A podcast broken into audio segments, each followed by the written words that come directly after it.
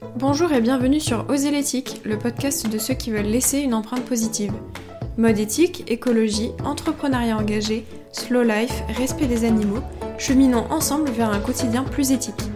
Au fil des épisodes, Minu sur Terre, marque de mode éco-responsable et vegan, vous livre toutes ces astuces et donne la parole à ceux qui agissent. Je m'appelle Emma, je suis responsable web marketing chez Minu sur Terre et je vous souhaite une bonne écoute. Pour l'interview du mois de juillet, on retrouve Anne-Claire Chanvin, cofondatrice de la première plateforme éco-responsable de location de vêtements en ligne, Les Apprêtés. Nous parlons ensemble de son parcours vers l'entrepreneuriat, du fonctionnement de la location de vêtements en ligne et de ses avantages écologiques, mais aussi de toute la démarche de cette entreprise qui n'a rien laissé au hasard. Vous pouvez d'ailleurs retrouver des sacs mini sur Terre dans le catalogue des Apprêtés. J'ai adoré cette conversation avec Anne-Claire et j'espère que vous l'apprécierez autant que moi. Je vous souhaite une belle écoute en notre compagnie. Bonjour Anne-Claire et bienvenue dans Oser l'éthique. Je suis vraiment ravie de t'accueillir aujourd'hui. Est-ce que tu peux commencer en te présentant en quelques mots? Bah oui, bonjour Emma. Déjà, merci de m'accueillir sur le podcast. J'étais très contente de pouvoir euh, parler de, moi et des apprêtés. Euh, donc euh, je m'appelle Anne-Claire, j'ai 30 ans. j'ai cofondé donc les apprêtés avec Marie Brandicourt que j'ai rencontré sur les bancs de l'école. c'est un véritable coup de cœur amical depuis plus de 10 ans avec Marie. Donc avec les apprêtés, on a fait vraiment le pari d'accompagner les consommateurs dans leur transition écologique dans la mode grâce à la location. Euh, et donc pour me définir, euh, je dirais que je suis maintenant passionnée vraiment par euh, l'entrepreneuriat, le développement personnel et puis la mode éthique. maintenant, on en vient même à donner des formations en entreprise justement sur l'impact de l'industrie textile et les solutions existantes.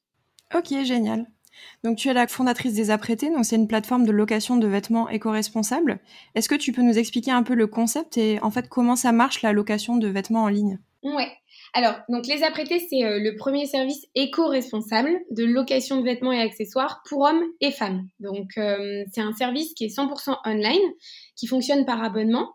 On a euh, trois abonnements qui, qui existent, en fait, fonction de la, de la valeur boutique que les clients ont envie de louer tous les mois, ils vont sélectionner euh, l'une des trois formules. Donc, il y a les intrigués à 59 euros par mois et ensuite, il y a les initiés et les passionnés. Donc, ça permet de louer 300, euh, 500 ou 800 euros de valeur boutique tous les mois. Et il y a également le pressing éco-responsable et le transport aller-retour qui sont inclus dans la formule.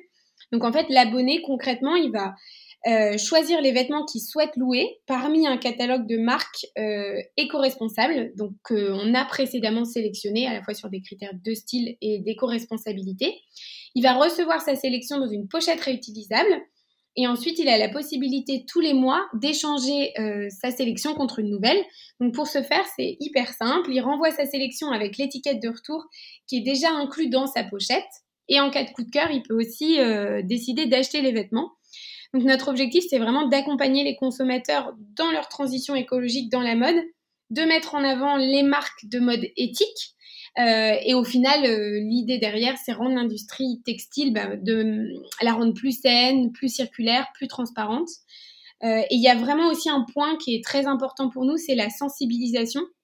Donc, euh, on essaye de le faire au maximum, alors à la fois par euh, les articles de blog qu'on réalise, les réseaux sociaux et maintenant les formations en entreprise. Donc, euh, aujourd'hui, on a déjà donné des formations chez L'Oréal, à l'IESEG et, et bientôt dans d'autres entreprises. et ça, c'est un point qui est vraiment important parce que on sait par exemple que l'industrie textile, c'est la deuxième plus polluante, mais on ne sait pas vraiment pourquoi, on ne sait pas comment faire. donc il y a vraiment tout cet aspect formation euh, ou sensibilisation euh, qui nous semble aussi extrêmement importante. Ok, génial. C'est vrai que c'est un sujet qui arrivait plus sur le tard, en fait, euh, l'impact écologique des vêtements. On a beaucoup entendu parler de l'alimentation à la base, peut-être des transports aussi beaucoup. Mais c'est vrai que les, vêtements, c'est encore un sujet dont on ne parle pas forcément. Et, et, du coup, vos formations d'entreprise, en fait, c'est vraiment orienté aussi consommation personnelle. En fait, vous, vous expliquez comment concrètement on peut on peut adopter un peu un virage éthique dans sa penderie, quoi. C'est exactement ça. C'est vraiment euh, faire un constat de comment est euh, l'industrie de la mode actuellement et pourquoi est-ce qu'elle est polluante, parce qu'on comprend pas forcément euh, en quoi elle est polluante. Donc c'est expliquer que vraiment en fait il y a un impact à, tous les niveaux, même quand on a les vêtements chez soi, quand on les lave, il y a aussi un impact. et ça, on n'est pas forcément au courant. Donc c'est vraiment expliquer tout l'impact de l'industrie textile de l'approvisionnement jusqu'à finalement le, moment où le vêtement est, jeté. Donc, parce que souvent, il est encore, on recycle 1% seulement des vêtements. Il y a encore du boulot. Oui, c'est clair.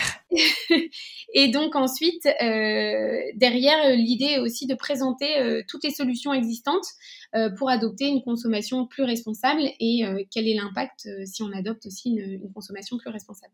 Ok, génial. Bah, c'est mieux de prendre le problème dans ce sens-là qu'à l'envers quand on nous présente juste tout le désastre que c'est et pas de solution derrière, donc, donc ça aide. C'est ça.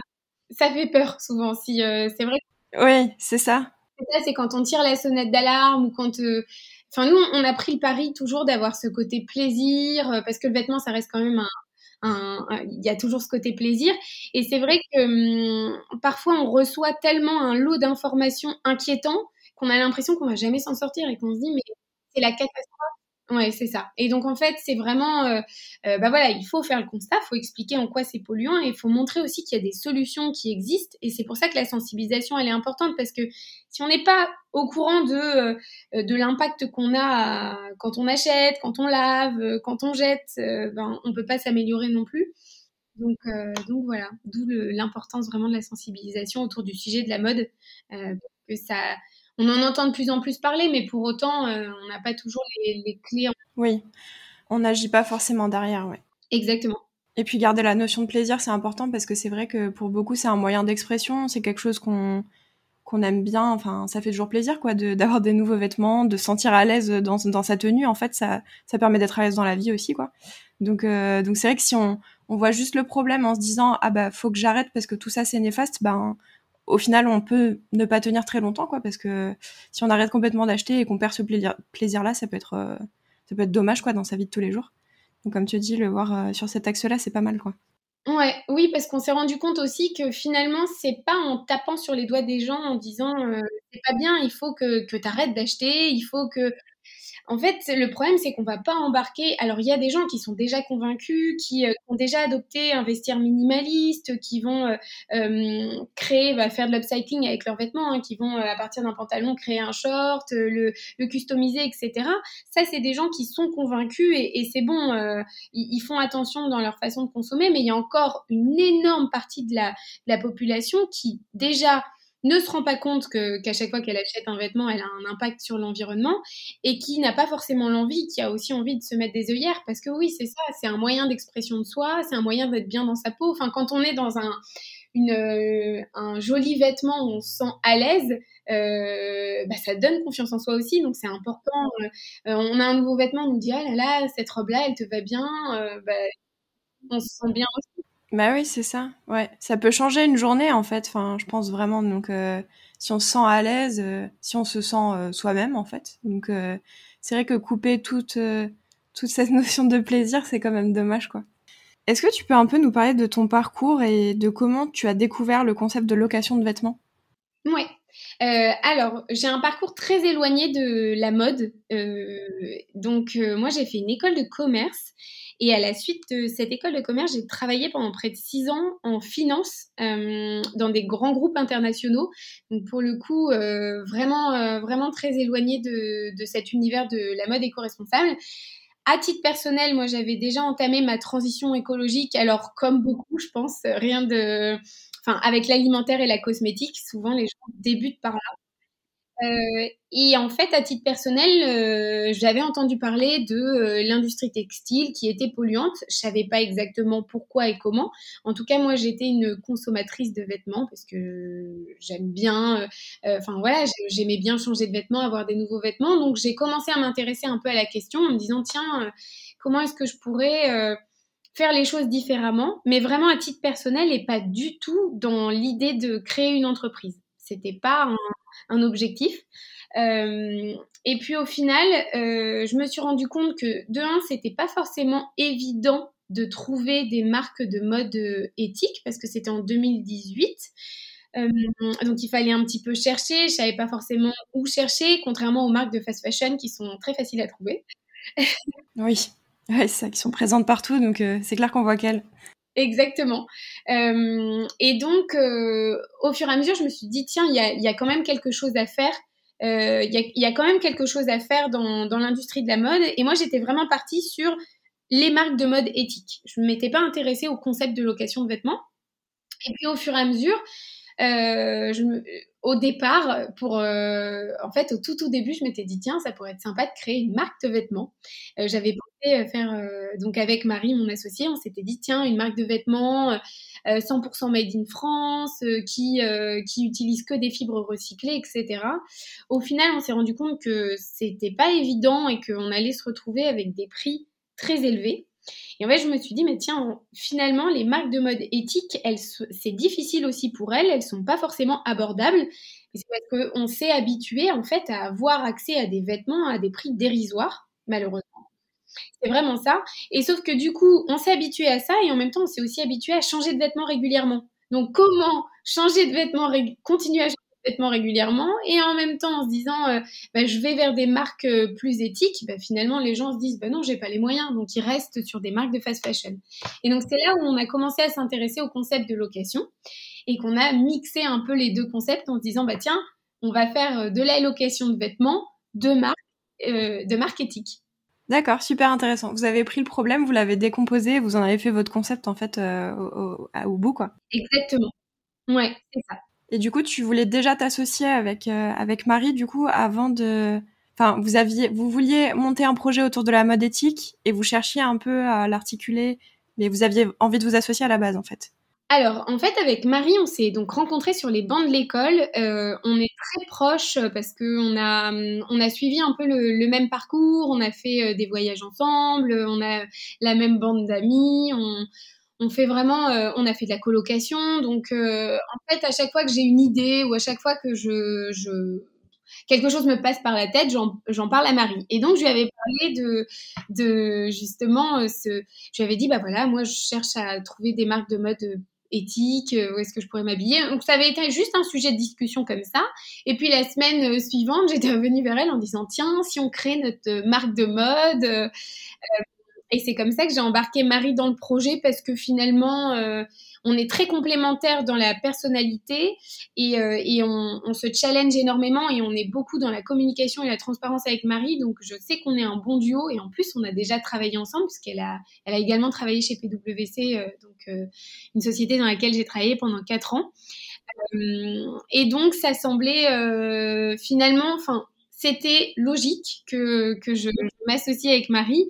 Et, et, donc au démarrage, on avait pensé à, cette marque, cette marque de mode, et, finalement on est rentré dans, un incubateur, euh, donc l'incubateur de notre école de commerce. Euh, et c'est dans cet incubateur qu'on a fait le pivot en se disant oui, mais là, si on crée ça, on donne pas accès à tout le monde euh, à ces marques. En plus, finalement, les gens euh, vont préférer des marques de fast fashion. Donc en fait, c'est aussi partie de notre besoin. Ce qui est facile, c'est qu'on incarne vraiment notre cible avec Marie. C'est-à-dire que nous aussi, on avait ce souci-là de se dire on veut garder le côté plaisir du vêtement. Mince, on, est va peut-être le perdre, etc. Alors ce qui est marrant, c'est que finalement, en, travaillant vraiment dans la mode éthique, maintenant, moi, j'ai moins cette envie de changer de, vêtements, de changer régulièrement de vêtements. Euh, je, ressors mes anciens vêtements en me disant, non, mais tiens, ça, fonctionne toujours celui-là. Donc, euh, c'est ça qui, est finalement assez marrant derrière, c'est que c'est qu'on a moins cette envie de changement. C'est ça. Peut-être qu'on s'aperçoit plus de l'impact qu'on a quand on a ce comportement, et du coup, euh, inconsciemment, ça nous freine un peu, quoi. Enfin, on se contente un peu plus facilement de ce qu'on a déjà. Et du coup, toi, tu avais, tu n'avais jamais été cliente en fait euh, d'une plateforme de location de vêtements avant. C'était un, concept comme ça. Tu l'as articulé par rapport à ce que vous vouliez euh, mettre en place, mais c'était pas quelque chose que tu faisais avant, avant de monter les apprêtés. Effectivement, non. En fait, ça a été très rapide. Enfin, c'était vraiment action-réaction, c'est-à-dire euh, que euh, tiens, euh, c'est la façon dont je consomme les vêtements, elle est pas, elle est pas correcte.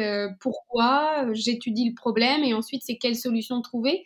mais comme avant, j'étais pas forcément consciente de mon impact.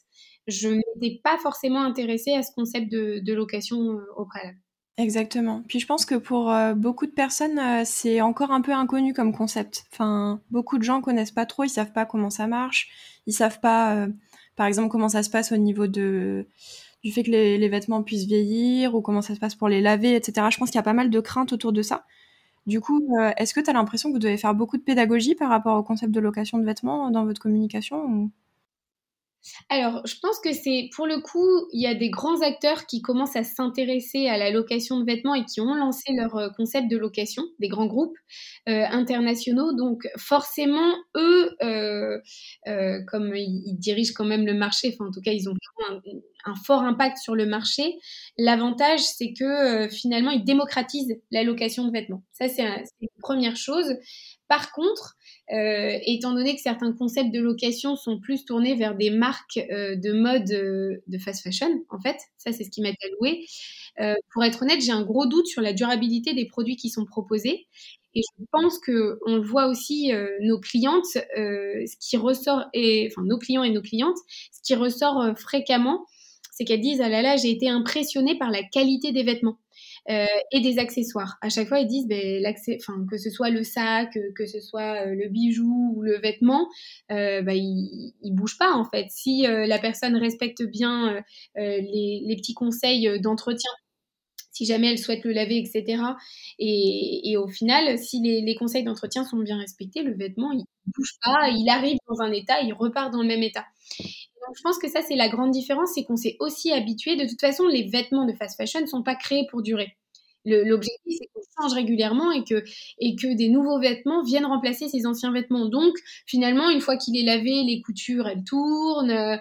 Euh, un mini accro, paf, ça se déchire. Euh, les coutures, enfin voilà, ça, ça tient pas, etc. Euh, les marques éco-responsables, elles vont chercher à avoir, à proposer des produits plus durables. Et donc, forcément, ben, on le ressent sur la qualité. Et c'est ce qui fait qu'on peut augmenter le taux d'utilisation du vêtement. C'est que il peut passer de main en main parce que il a été bien confectionné et donc il est durable. Ok. Oui, donc au final, c'est une crainte qu'on a parce que c'est vrai qu'on a été pour beaucoup habitués à consommer des vêtements qui sont de qualité euh, pas terrible, on va dire quoi, et qui du coup ne tiennent pas au lavage et on se dit bah la location, du coup comment ça se passe et tout ça. Mais c'est vrai que du coup, il faut s'habituer à ce concept-là en ayant en tête que la qualité du vêtement n'est pas du tout la même et qu'on a été très mal habitué en fait euh, à ce qu'on porte tous les jours quoi. Enfin, c'est pas c'est pas ça qu'on devrait porter, quoi. Enfin, au final, c'est du jetable plus qu'autre chose, quoi. Exactement. Alors c'est pas euh, ça, c'est lié aussi au fait que du coup, dans à la location, nous on propose que des marques éco-responsables. C'est vraiment ce qui, pour le coup, fait la différence et qui qui fait que euh, il y a ouais, une vraie, y a une vraie durabilité. Euh, tu parlais de que tu avais une démarche en fait de transition un peu écologique, donc tu avais commencé par l'alimentation, par les cosmétiques. Est-ce que tu as eu un déclic? Enfin, comment ça s'est passé en fait? Alors, je pense que, euh, alors déjà, moi, je, par exemple, dans les vêtements, je, je jetais pas mes vêtements, je les donnais, en fait, sans me rendre compte pour le coup que c'était déjà euh, un petit acte en faveur de l'écologie. Euh, j'ai pas eu de, déclic à proprement parler, c'est-à-dire que j'ai commencé à m'intéresser à la mode éthique en me disant tiens, effectivement, euh, les, choses peuvent être faites différemment euh, et mieux, créer différemment et de, meilleure qualité, etc. Mais, les choses se sont faites au, fur et à mesure. Euh, et puis, euh, et puis par contre, il y a eu un vrai déclic, c'est dans la, création de la société. C'est que on a commencé avec Marie à développer, euh, à développer notre idée en se disant tiens, et si on crée une marque, et si, etc. Et au final, c'est en écoutant un podcast, c'est ça qui est marrant c'est que c'est en écoutant un podcast que pour le coup j'ai eu le déclic et que j'ai donné ma démission. Euh, donc en fait, c'était le podcast Estivalitude de, France Inter. Je crois que c'est un podcast qui se fait surtout l'été. Euh, et donc c'était avec Antoine de Maximi, euh, donc qui fait J'irai dormir chez vous, et Tina Kieffer qui est l'ex-directrice de, Marie-Claire. Et donc elle, elle a, elle a quitté son poste chez, Marie-Claire pour puisqu'elle avait créé une association euh, pour la scolarisation de petites filles au, Cambodge. Et en fait, elle passait plus de temps euh, à travailler sur, euh, sur son association. Enfin, elle était plus intéressée par là. et c'est là où je me suis dit, mince, en fait, je me rends pas compte de l'impact que j'ai tous les jours. J'aimais bien enfin bien ce que je faisais mais finalement je voyais pas vraiment le sens l'impact et quand on parle de, de, quête de sens pour notre génération bah, c'était vraiment le cas c'était de me dire mince Enfin, quel est, quel est véritablement mon impact, surtout dans un grand groupe? Euh, bah, On est un parmi tant d'autres et au final, euh, ouais, ça a été, ce podcast a été révélateur parce que je me suis dit, waouh, euh, ils me font rêver en fait. Enfin, j'ai envie d'être à leur place, j'ai envie de d'être passionnée par ce que je fais, euh, de me rendre compte que j'ai un véritable impact, que j'essaye de faire bouger les choses. Et là, ça a été le lendemain, je donnais ma démission pour le coup. Ok, c'est fou, ouais. ouais, ça a été. Euh, c'est génial. Ouais, ouais. Ouais, t'avais besoin d'un moteur en fait, enfin, de te dire, euh, je veux aller plus loin que qu'avoir une démarche personnelle du coup que t'avais peut-être déjà. Exactement. Ouais. Euh, c'est vraiment ça. C'était, euh, euh, j'avais déjà, j'avais déjà ma adopté toute, une, toute une démarche éco-responsable dans l'alimentaire et dans la cosmétique. Mais pour le coup, dans la mode, bah, c'était ouais, enfin, je m'étais rendu compte que quelque chose ne tournait pas rond et là, il était temps de, en fait, de faire bouger les choses et d'avoir un impact. C'était vraiment ça. Ok, ouais. Et t'avais lu des livres, euh, regardé des documentaires peut-être qui t'avaient sensibilisé à ces questions-là ou? Ouais, euh, j'ai pas mal. Euh, bah, du coup, quand j'avais entendu, alors je ne sais plus comment j'ai entendu parler de. Je pense que ça devait être via un podcast que, que j'ai entendu parler de l'industrie de la mode comme étant extrêmement polluante. Et donc, de fil en aiguille, j'ai regardé. Il y avait un, un, documentaire sur Netflix. oui, c'est The True Cost peut-être, non? Ouais, c'est ça. Je pense qu'on l'a tous. Il y est plus malheureusement parce qu'il était, il était très bien ce documentaire. Mais il est disponible sur internet. Hein. Ok. Euh, il y, a, y, a, y, a, le site euh, qui, qui est disponible et donc euh, ça, ça a été. c'est assez choquant. Et en fait, quand on commence vraiment à, à regarder ce, ces documentaires et que et qu'on se rend compte qu'en fait, pour, pour nous, juste continuer à se faire plaisir, mais il y a des gens à l'autre bout de la planète qui trinquent, des enfants, des familles. Enfin, ben là, on peut plus. Une fois qu'on, sait, on peut quand même difficilement fermer les yeux. C'est ça. On a du mal souvent à, associer le processus de fabrication d'un produit au produit lui-même. Enfin, on nous coupe beaucoup en fait de ces informations-là. On nous les montre pas. Nous, on nous montre juste euh, les belles publicités, les belles mannequins, euh, les, vêtements qui sont enfin beaucoup mis en valeur. Et c'est vrai que du coup, on, a du mal à se dire, bah en fait, telle chose a été fabriquée dans, dans ces conditions-là qui sont déplorables, quoi. Et, et c'est toute un, une éducation à refaire, je pense, en regardant des documentaires, en lisant des livres et tout, parce qu'en fait, on essaie de nous couper de ces informations. Et c'est vrai qu'une fois qu'on on sait, c'est un peu plus difficile de faire comme si de rien n'était, mais on peut facilement ne pas savoir, quoi. Enfin, si on, si on veut pas le voir, on peut facilement l'éviter, quoi. C'est ça le problème aussi. Exactement. C'est ça, mais c'est pas dans l'intérêt des marques. Euh, bah non, clairement, ouais. Voilà, c'est ça, c'est qu'elles n'ont pas intérêt à nous montrer ça parce que forcément, ça, ça gâche le côté plaisir. Donc, euh, eux euh, vont travailler sur l'aspect euh, euh, les réseaux sociaux, les publicités qui vont montrer vraiment. Enfin, quand on, moi, quand je pense à la mode, le premier mot qui avant me venait en tête, c'est glamour. Pour moi, les podiums. C'est alors il y avait déjà eu hein, des scandales sur les podiums par rapport aux mannequins qui étaient présentés, etc., qui étaient bah, qui, qui étaient extrêmement fines voire maigre, etc. Mais mais il y a quand même, enfin, quand on imagine mode, on pense quand même souvent glamour. Euh, quand on voit le la face cachée de l'iceberg, on se dit c'est pas du tout glamour, c'est catastrophique. Exactement, c'est ça, c'est l'inverse de glamour pour le coup. Donc, euh. Exactement. Pour revenir un peu sur euh, le concept de la location de vêtements, si tu devais un petit peu résumer les avantages écologiques que ça apporte, donc tu l'as déjà abordé par rapport au fait que on veut changer de vêtements régulièrement, mais que mais qu'on doit quand même consommer éthique et que c'est des pièces qui sont assez chères. Mais euh, ce serait quoi pour toi les arguments en faveur de la location de vêtements du coup? Ouais, alors moi j'aime bien débuter souvent mes pitchs par euh, une, euh, on va dire une phrase avec deux chiffres assez impactants. C'est aujourd'hui on achète 60% de vêtements en plus qu'il y a 15 ans et on les conserve moitié moins longtemps. Ça, ça montre vraiment bien ce qui tourne pas rond dans l'industrie de la mode, le fait qu'on achète beaucoup plus et qu'en fait on jette aussi beaucoup plus. Euh, sans parler que deux tiers des vêtements sont jamais portés et restent au placard. Finalement, ça, on s'en rend pas forcément compte, mais quand on regarde dans son placard, on se dit, mais si, c'est vrai que celui-là, je le garde en me disant, euh, bah, je le remettrai un jour. Et puis, en fait, ça fait trois ans qu'il est dans le placard et qu'il n'est pas ressorti. Euh, donc, je trouve que ça montre bien un peu nos habitudes de consommation de, on va remplacer l'ancien par du neuf, on a toujours envie de nouveautés, etc. Donc, il y a vraiment une surproduction de vêtements aujourd'hui.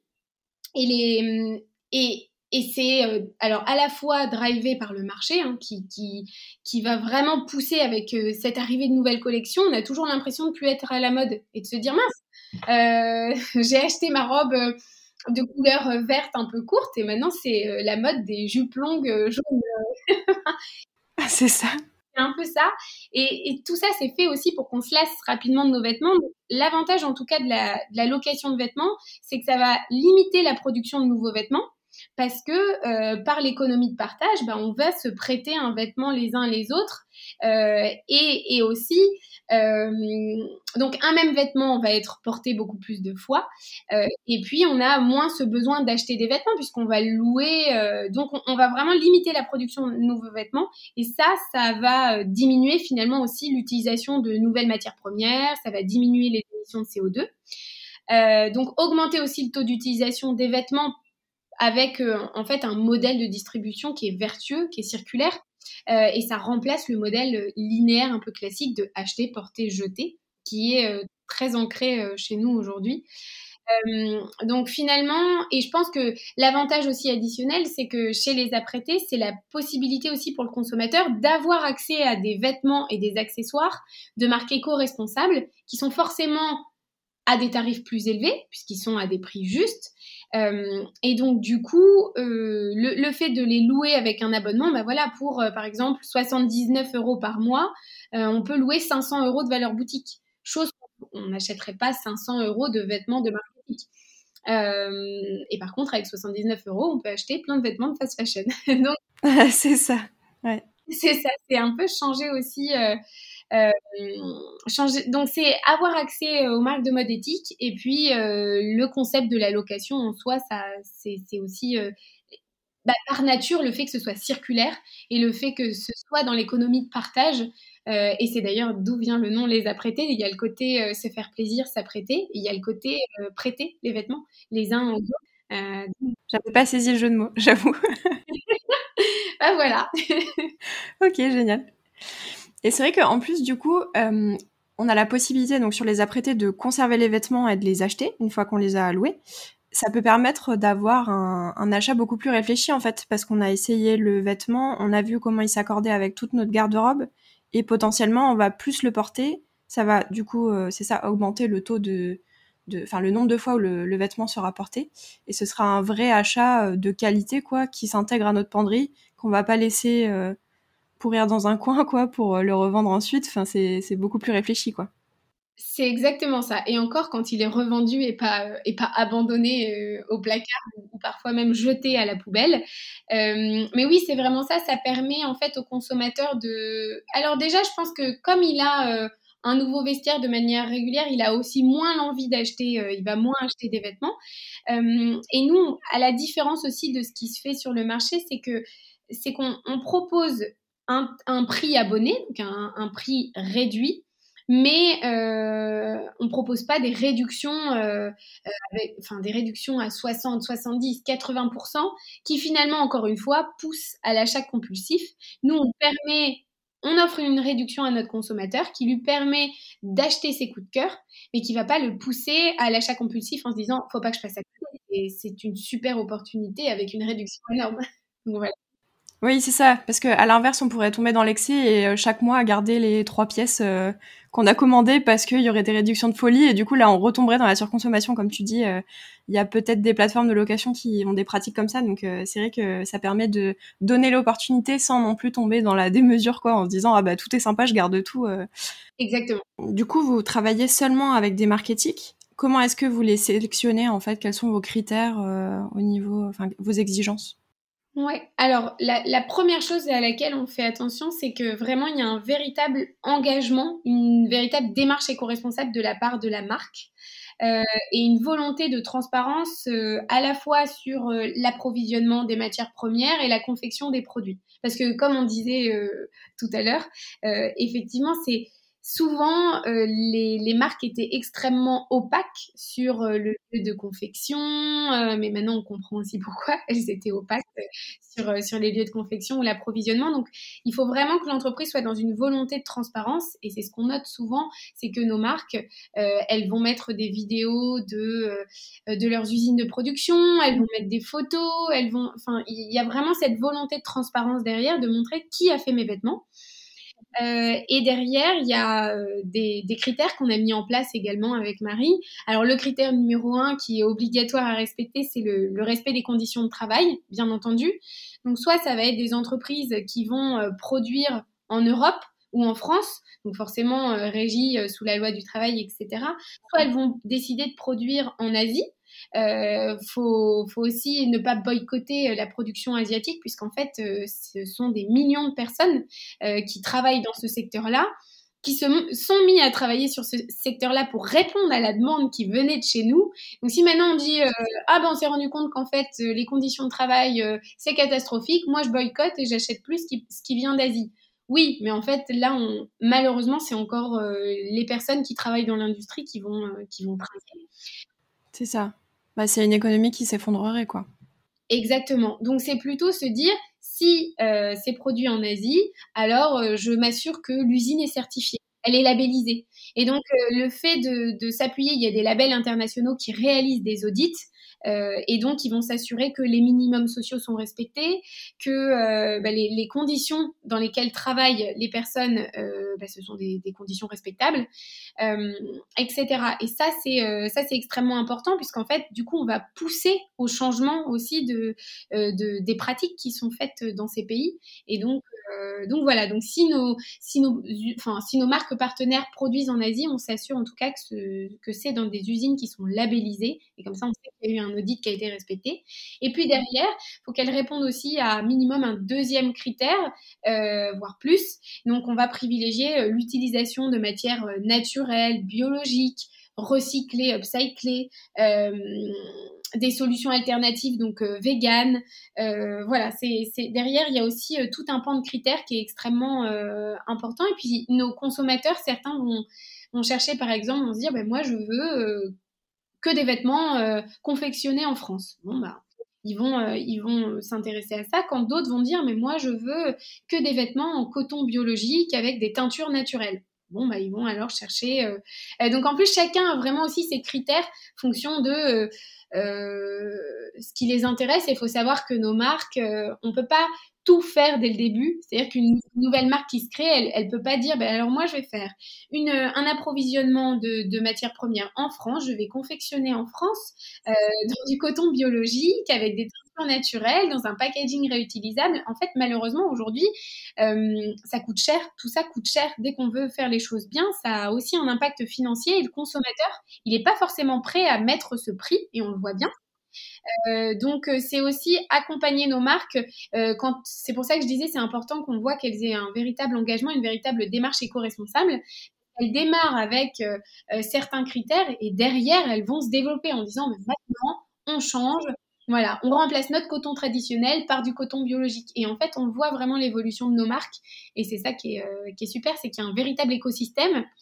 Et on a même tous des contacts euh, qu'on peut, euh, c'est-à-dire que nous maintenant, euh, ben, on connaît certaines sociétés qui vont par exemple mettre en relation les usines qui ont des, des rouleaux de tissus non utilisés avec des marques. Et donc en fait, il y a vraiment aussi tout un écosystème qui se crée. et tout ça, ben, c'est c'est que du positif, donc c'est une bonne Ouais, c'est génial. Du coup, vous pouvez même accompagner les, marches les, les, marques à avoir euh, des, des marches encore plus vertueuses. Donc, euh, comme, tu disais, c'est un peu compliqué au départ euh, et parfois les infrastructures n'existent même pas. On parlait avec Rêve Society, donc marque de collants recyclés et chaussettes. elle disait que elles avaient vraiment galéré pour trouver des usines de collants en France qui acceptaient de travailler avec des matières recyclées. Pour la chaussure, c'est pareil. Marie, au tout début, quand elle a commencé à travailler sur Minus sur Terre, ben, en fait, les usines françaises euh, ne voulaient pas travailler sur autre chose que du cuir. Donc euh, des fois, on peut même être limité par le fait que les industries se sont tellement euh, expatriées, sont parties en Asie, qu'en fait, en France ou en Europe, on n'a même pas les, ouais, les, industries pour fabriquer ce qu'on veut faire. Quoi. Donc, il faut attendre que ça se développe aussi et que le, là le, la demande augmente, donc euh, l'offre euh, va revenir quoi. Et, je pense que là, les gens s'éveillent vraiment en ce moment à la mode éthique et à, l'impact que ça peut avoir sur l'environnement de consommer des vêtements. Mais euh, c'est vrai que c'est une démarche à enclencher petit à petit. Et quand on débute, si on veut pas faire exploser les prix non plus et permettre aux gens de quand même acheter les vêtements qu'on propose, les chaussures qu'on propose, ben faut bien faire des concessions quoi. Ça vient au fur et à mesure. Exactement. Et en plus, on a perdu toute une partie de notre savoir-faire. Il y a des choses que qu'on ne sait plus faire en France et qu'on sait mieux faire à au final à l'international, qu'on va chercher, euh, je pense à la chaussure, euh, le, Portugal, euh, l'Italie, très bon savoir-faire aussi, voilà, et choses qu'on parfois on ne sait plus faire en France. Alors là, on voit qu'il y a une réindustrialisation, donc ça va dans le bon sens. ouais, c'est ça, ça va dans le bon sens. Mmh, mais effectivement, pour les entreprises qui ont été un peu pionnières sur le secteur, parfois c'était difficile de trouver les fournisseurs. Ouais, puis c'était au final il n'y a pas si longtemps, c'était il y a 4-5 ans, tout ça, et il n'y avait pas les infrastructures. Et au final, maintenant que le produit est là, bah, la demande va augmenter. Donc, euh, c'est ça, ça va se réindustrialiser en France, quoi. Mais c'est un process qui est long. Donc, euh, comme tu dis, je pense qu'en plus, en tant que consommateur, on peut pas avoir tous les critères non plus, parce que si on essaie de consommer euh, que des vêtements, ça, made in France, bio, vegan, bah, en fait, on s'en sort plus, parce que des fois, ça existe même pas ou alors ça nous plaît pas et il faut quand même euh, conserver le, le côté plaisir derrière parce que si c'est pour s'habiller avec des vêtements qu'on n'aime pas trop non plus euh, ça donne pas envie de persévérer quoi. Enfin au bout de quelques mois on se dit bah tant pis je vais revenir à, la fast fashion parce que parce que j'aime pas ce que je porte. Donc euh, donc c'est ça je pense qu'il faut je pense c'est pas mal aussi pour le consommateur de pouvoir se fixer des objectifs un peu simples pour débuter quoi et puis au fur et à mesure on, augmente ses exigences. Mais il faut aussi que les marques suivent donc c'est un process long quoi. Exactement mais qui bouge. C'est ça, ça avance dans le bon sens, donc c'est bien. Euh, donc en fait, votre concept, il est vraiment centré autour de l'éco-responsabilité. Donc il y a autant le côté marketing, euh, donc il y a peu d'impact sur l'environnement, qui fait attention à sa fabrication, mais il y a aussi en fait tout votre processus autour de logistique pour la location des vêtements, euh, qui est organisé autour de l'éco-responsabilité. Est-ce que tu peux un peu nous en parler? J'avais vu notamment qu'il y avait le pressing écologique, que vous avez un emballage réutilisable. Ouais, euh, oui, effectivement, on a. Alors, on s'est dit euh, comment est-ce qu'on peut avoir l'impact euh, minimum vraiment sur l'environnement à, toutes les étapes du process? Donc, on a à nouveau, on a décortiqué tout le process. donc, on s'est dit, bon, le concept de location, comme on en a parlé, c'est vertueux. donc, la sélection de marques éco-responsables. Au sein aussi du catalogue des marques, on privilégie vraiment à nouveau les matières qui sont durables, qui sont responsable et, comme ça on s'assure de voilà de la durabilité du produit et donc derrière oui on, s'est dit bah on va travailler avec un pressing écologique, sinon c'est assez illogique euh, dans notre démarche.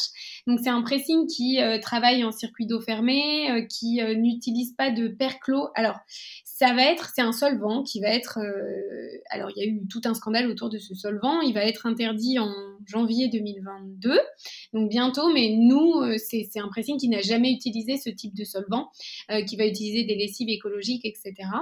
donc maintenant on a aussi on est dans une démarche d'internalisation du pressing également, comme ça on va, ça nous permet aussi nous d'avoir une, meilleure flexibilité et de, gérer encore mieux euh, tout le process.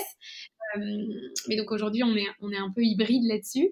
Euh, et donc après effectivement on a, on a designé donc une, pochette réutilisable, c'est-à-dire que on s'était dit bah, c'est quand même le, le, principe de la location, c'est quand même des envois renvois de colis euh, tous les mois.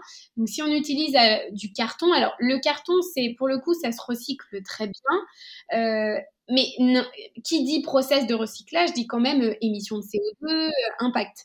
Donc l'idée c'était c'est d'avoir d'utiliser des pochettes réutilisables qui sont dans un tissu très épais et, qui tiennent bien la route pour justement ne pas avoir à, à utiliser du carton à usage unique. Euh, le fait de faire un envoi par mois, ça a été aussi un choix de notre part. Euh, il faut penser qu'il y a aussi l'impact du transport. Euh, donc, on n'a pas voulu faire le transport aller-retour illimité, mais on a, fait le choix de un envoi par mois. Et puis, ça permet à la personne d'en profiter quand même longtemps. et, et, pareil, comme je disais tout à l'heure, la possibilité d'acheter ses coups de cœur, mais avec une réduction qui reste raisonnable pour ne pas pousser aux, achats compulsifs.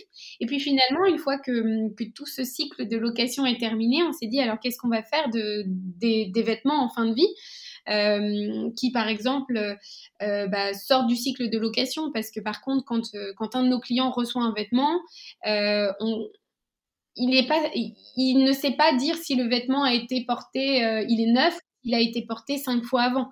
Euh, il est vraiment dans un état euh, parfait et on s'assure, euh, voilà, il y, a, vraiment un process de, vérification pour s'assurer que le produit il est en excellent état.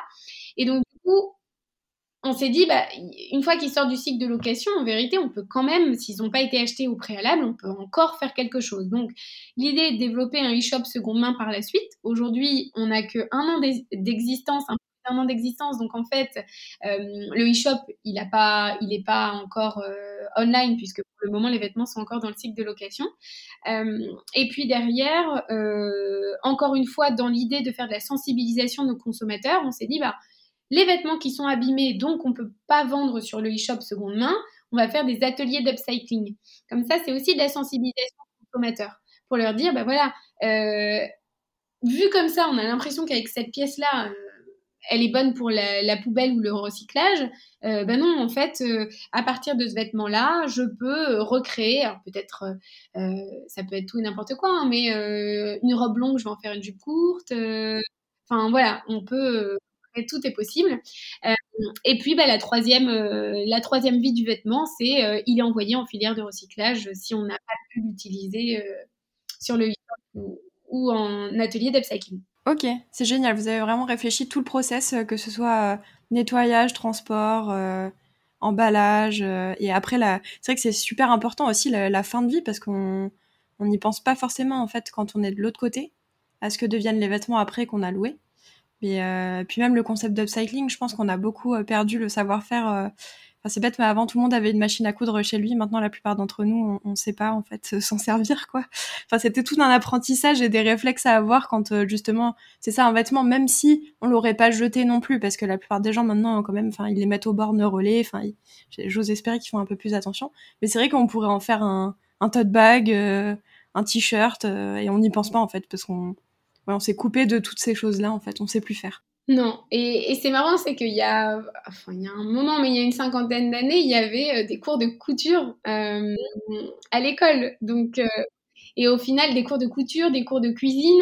et, c'est marrant, c'est que finalement, on y revient. Maintenant, mince, en fait, les produits transformés dans l'alimentaire, c'est catastrophique. Euh, et donc là, on veut euh, revenir vers des, produits locaux de saison qui ont du goût. On a envie de cuisiner nous-mêmes nos produits.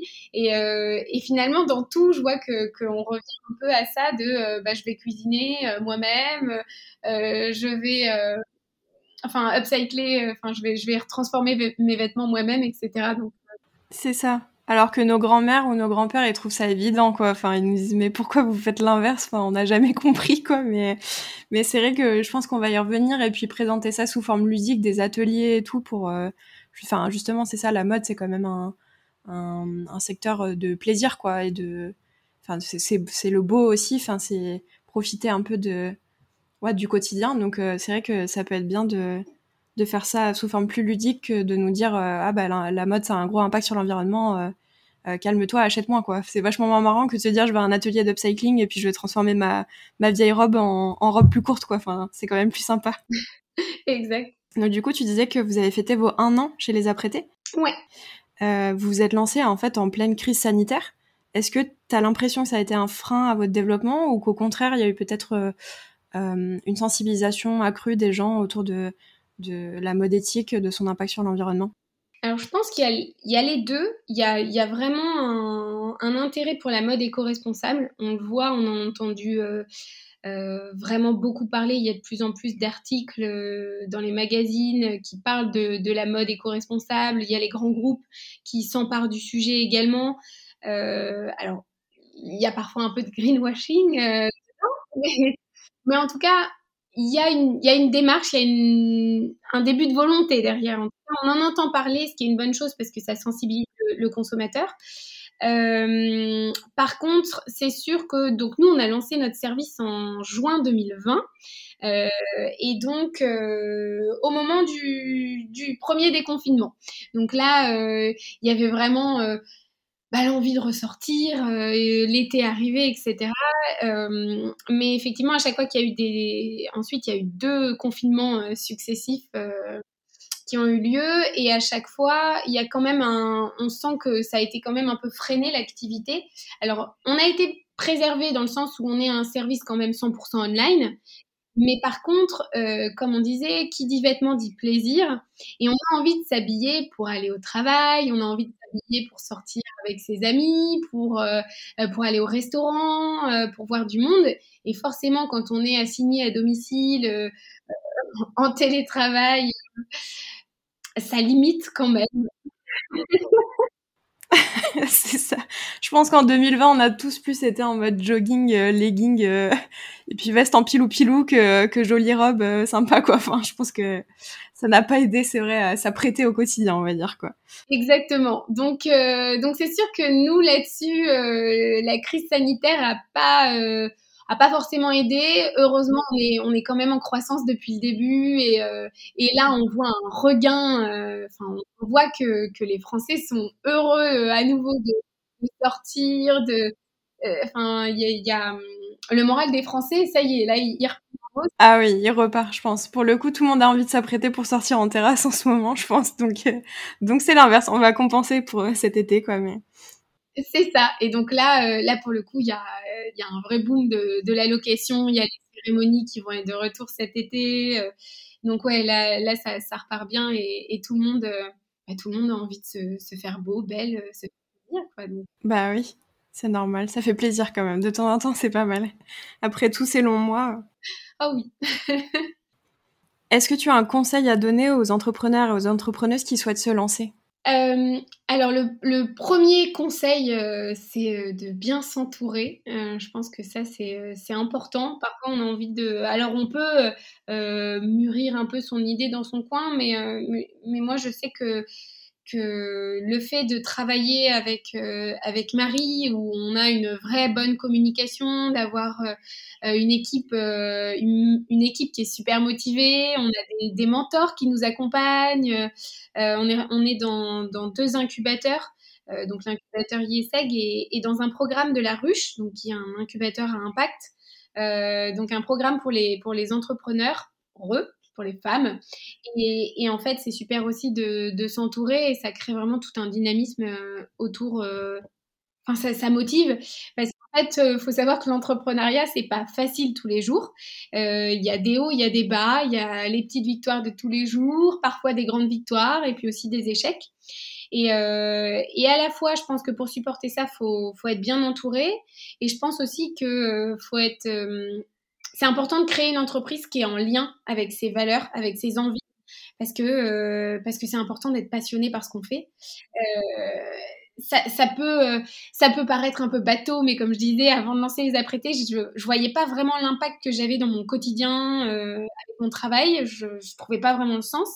Et en fait, chez les apprêtés, ben, on, a, on a décidé de faire bouger les lignes de toute une industrie, de la rendre plus transparente, plus circulaire, euh, plus saine. Et, euh, et ça, clairement, ça, ça, vous anime au quotidien et, et ça vous booste, quoi. Donc, euh, je pense aussi le côté passion, c'est euh, important.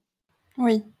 Bah, en tant qu'entrepreneur, entrepreneuse, on a énormément de, de travail, de responsabilités, etc. C'est sûr que si on n'est pas animé par quelque chose de fort et qu'on n'a pas l'impression derrière d'avoir de l'impact avec toute l'énergie qu'on y met, ça doit être un peu plus compliqué, quoi. Donc, donc c'est clair ça doit être un moteur. Et justement, en parlant de moteur, est-ce que tu as un mantra au quotidien que, que tu te répètes pour, euh, pour aller de l'avant, pour te donner de l'énergie, euh, pour te motiver? Ce que je me répète quand euh, parce qu'en fait en tant qu'entrepreneur les journées ça se résume souvent à beaucoup de premières fois. Le premier pitch le premier podcast le premier recrutement. Et sur le coup ça nous paraît à chaque fois assez parfois assez insurmontable. On se dit oh là là enfin j'ai jamais fait ça, comment je vais faire, euh, je suis peut-être pas bonne dans l'exercice. Et puis finalement, bah, il y a le deuxième, troisième pitch, podcast, recrutement, et on y arrive et on s'amuse. Donc en fait, c'est, enfin, à chaque fois, moi je me dis, bah, pourquoi les autres et pourquoi pas moi? Donc si j'avais un mantra, ce serait, euh, je suis capable. C'est de se dire, répéter, euh, je suis capable, parce que, parce qu'en fait, à chaque fois c'est le cas. Enfin, on, y arrive. il faut savoir se lancer et le je suis capable, ça aide à se lancer. C'est vrai, à sortir de sa zone de confort et euh, En plus, je pense en, tant que femme, on a pas mal de syndrome de l'imposteur aussi. On en parlait pareil avec Aurore et Laetitia de Rêve Society qui disait que c'était fou parce que avec les mêmes formations, les hommes osaient plus que les femmes qui ont tendance peut-être à plus se dire je vais pas y arriver. Euh, euh, c'est la première fois que je fais ça, donc je sais pas faire, je sais même pas pourquoi je fais ça, etc. Alors que peut-être qu'un homme se poserait moins ces questions. Donc c'est vrai que se répéter que, bah, en fait, euh, si les autres le font, nous aussi on peut. Même, ça, si ça fait un peu peur, ça peut aider à, avancer, quoi. Ouais, ah ouais, non, mais c'est exactement ça. Et c'était quand j'étais justement en entreprise, euh, enfin dans des grands groupes, euh, on est souvent amené aussi à, à, évoluer et prendre des postes, euh, des postes différents. Et ce que j'avais entendu, alors euh, peut-être dans un podcast ou je ne sais plus, c'était que et, et c'est véridique, c'est que une femme, elle va attendre de s'assurer d'avoir 100, 120% de des connaissances avant de dire oui à un poste au-dessus. Quand un homme, il a allez 50% des connaissances et il va dire oui oui bah go je le prends. Une femme elle va elle va se dire alors attends euh, laissez-moi le temps de réfléchir. Elle va se dire est-ce que vraiment j'en suis capable? Non je pense pas. J'ai pas la légitimité. Euh, c'est pas évident effectivement. Je pense que je, je il y a encore du travail là-dessus sur euh, sur la légitimité et la confiance en soi euh, pour euh, pour les femmes. Mais mais justement c'est pour ça qu'il y a aussi maintenant il y a des podcasts enfin il y a, il y a, il y a des programmes d'accompagnement il y a des réseaux. Il y a beaucoup de choses qui qui changent. Et, et c'est pour ça que je disais encore une fois bien s'entourer c'est utile. Parce que ça booste aussi tu nous parlais un peu des futurs projets des apprêtés donc tu parlais du pressing que vous allez internaliser, euh, des ateliers, de la boutique de seconde main. Est-ce que tu peux nous en dire un peu plus du coup euh, sur toutes ces choses que vous avez prévues? Alors on a on a beaucoup de choses de prévues euh, pour pour les, les, mois à venir. donc d'ici la fin de l'année, effectivement, il y a il y a toute une partie. alors e-shop seconde main peut-être sur l'année prochaine. En tout cas, là on travaille sur une nouvelle offre je peux pas en dire plus, mais qui va sortir euh, pour la fin d'année. Euh, et sinon, dans les mois à venir, euh, il y a l'équipe qui va s'agrandir. on veut aussi proposer plus de marques, de produits, diversifier vraiment le, choix au catalogue. un autre point qu'on aimerait améliorer, c'est que aujourd'hui, on a un sizing encore limité. On fait du 34 au 42 en taille de vêtements. Euh, et hum, on est un peu dépendant aussi des marques qu'on propose. Et forcément, comme on disait, euh, les marques, elles font, euh, bah, elles débutent avec des premiers engagements. Et, c'est un peu le même principe sur les tailles. C'est que souvent, elles débutent sur, elles font du 36 au 40 ou du 34 au 42. Et après, elles développent leur gamme. Donc nous, aujourd'hui, on est, on est assez limité, on va dire, sur, euh, sur le sizing. Et derrière, on aimerait aussi proposer euh, des, plus grandes tailles. Euh, on aimerait vraiment se développer là-dessus. Ok, super. C'est vrai que quand on commence à faire une gamme de vêtements, c'est pas forcément facile au début de, de, proposer un sizing élargi. Donc, du coup, aussi, je suppose que ça va venir avec le fait que les marques que vous proposez grandissent aussi et, franchissent ces étapes-là. Mais c'est vrai que c'est important et, et c'est pas forcément simple au début. Où est-ce qu'on peut retrouver les apprêtés sur Internet? Alors, les apprêtés, euh, c'est sur euh, www.lesapprêtés.com. Donc, euh, comme je disais, on est 100% online. On a aussi nos réseaux sociaux, donc les points apprêtés sur Instagram et, Facebook. et on va surtout aussi organiser de, plus en plus de petits pop-up pour aller, pop-up store pour aller à la rencontre de, nos clients et, de nos futurs clients. donc, notamment le, le 17 juillet, on tient un pop-up store au Canot à Paris, donc euh, sur lequel je vous donne rendez-vous. Ok, super. J'espère que vous viendrez à Bordeaux des fois aussi, ça pourrait être chouette. Euh. Paris, c'est un peu plus loin pour nous, mais... Oui, c'est vrai. Mais, euh, mais effectivement, ça, ça, peut être sympa de, de, faire un petit tour de France. C'est ça, pour rencontrer tout le monde, c'est chouette. Ben, merci infiniment Anne-Claire, c'était très intéressant. On a appris plein de choses sur la démarche des apprêtés, on a parlé de la mode, enfin génial quoi. Je te remercie infiniment d'avoir répondu à mon invitation, ça m'a fait très plaisir. Top, merci Emma. Euh, j'aime beaucoup l'exercice, c'était euh, des questions très intéressantes euh, et, et, c'était top. Merci. Super, à bientôt Anne-Claire. À bientôt. Si vous avez apprécié cet épisode, n'hésitez pas à noter notre podcast, à nous laisser un commentaire ou à le partager sur les réseaux sociaux. Vous pouvez retrouver Minu sur Terre sur Instagram et Facebook, ainsi que sur notre site minusurterre.com. A bientôt pour une prochaine écoute